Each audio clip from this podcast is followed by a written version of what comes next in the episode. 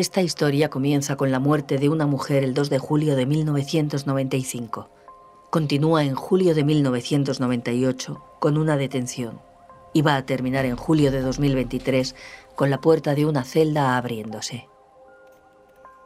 Yo soy Emma Suárez y lo que estoy a punto de contarte no es un misterio al uso, no es un relato de intriga que trate de esconder quién es el asesino. Eso lo sabemos desde el principio. Se llama Joaquín Ferrandiz Ventura y en los años 90 mató a cinco mujeres.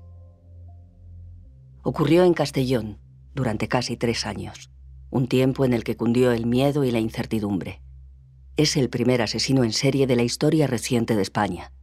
Fue él quien cambió nuestra forma de entender el mal.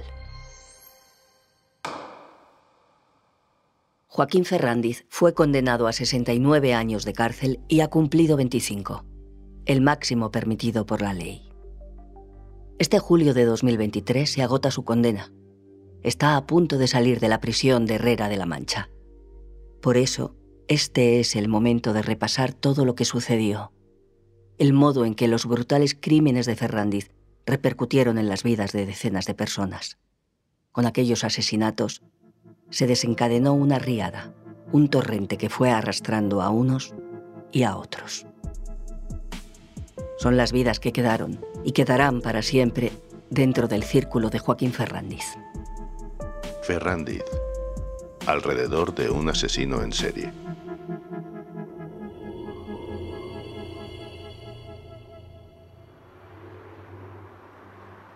Un caso criminal es un laberinto, una sucesión de puertas que se abren y se cierran, comisarías, despachos de abogados, salas de interrogatorio, salas de juicio, pero cruzar una puerta también es atravesar el umbral, pasar al otro lado. Y cuando hablamos de puertas, hablamos también de límites. Joaquín Ferrandiz los traspasó todos. Hace 30 años, la idea de un asesino en serie era una cosa impensable. Tardamos en descubrirlo porque tenía dos caras. Es que esto es un clásico desde Jekyll y Hyde. Se mostró siempre muy colaborador. Chaval de 10, de libro. Él estaba muy bien integrado, trabajaba en, una compañía de seguros. Era un hablar suave, era eh, correcto. uno no se llega a creer, ¿y este ha matado? Era un chico de día, otro chico de noche. Esconder los cuerpos en lugares poco accesibles. Modus operandi muy similar, eh, amordazadas, estranguladas con prendas o con bolsas de plástico. Las víctimas, algunas estaban desnudas. El que más se ajusta al cliché del chico de al lado, el hombre encantador que de pronto va matando mujeres, ¿verdad? Curiosamente, esta historia empieza y terminará con una puerta abriéndose, la de la celda de Joaquín Ferrandiz. Pero entre medias hay muchas más puertas, las de las casas que las víctimas cerraron para no volver, las de los pisos en los que cinco familias han llorado, desconsoladas, la pérdida de sus hijas. A nosotros nos cambió profundamente la vida. De un chico deportista pasé a drogas, al alcohol y a perderlo todo. Las puertas de los coches, los coches de Joaquín Ferrandiz, a los que varias mujeres se subieron sintiéndose a salvo y se encontraron con un monstruo. Empezamos a forcejear, yo seguía gritando. Le dije que por favor que no me matara, que no me hiciera nada.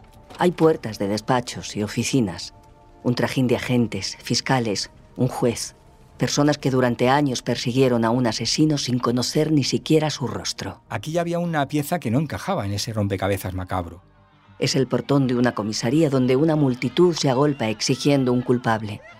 Y también las puertas de una biblioteca en las que un criminólogo intenta dar con el perfil del psicópata. En diferentes lugares geográficos de ese círculo imaginario. Y eso fue lo que planteé la Guardia Civil, que nuestro hombre viviría en Castellón. Básicamente será Fernández. Vamos a entrar juntos en todos estos espacios. Vamos a conocer las otras vidas marcadas por Fernández, porque el daño de un crimen también está en esa metralla que se esparce a su alrededor. A lo largo de ocho episodios, en este podcast, vamos a mirar a esas proximidades, a esos lugares y esas vidas que colindan con el mal.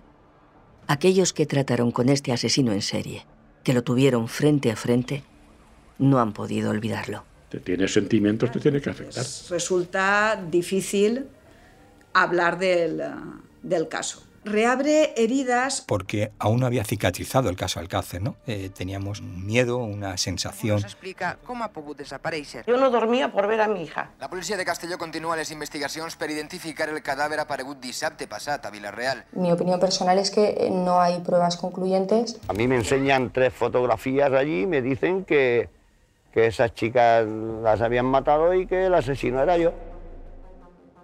Joaquín Ferrandiz tacha sus últimos días entre rejas. A finales de julio de 2023 será de nuevo un hombre libre. Así que a este caso, judicialmente, apenas le quedan tres semanas para quedar zanjado. A nivel social, en cambio, nos sigue lanzando muchas preguntas. ¿Cómo se disfraza un psicópata? ¿Falló algo en la investigación de este caso para que se tardaran tres años en detener a Ferrandiz?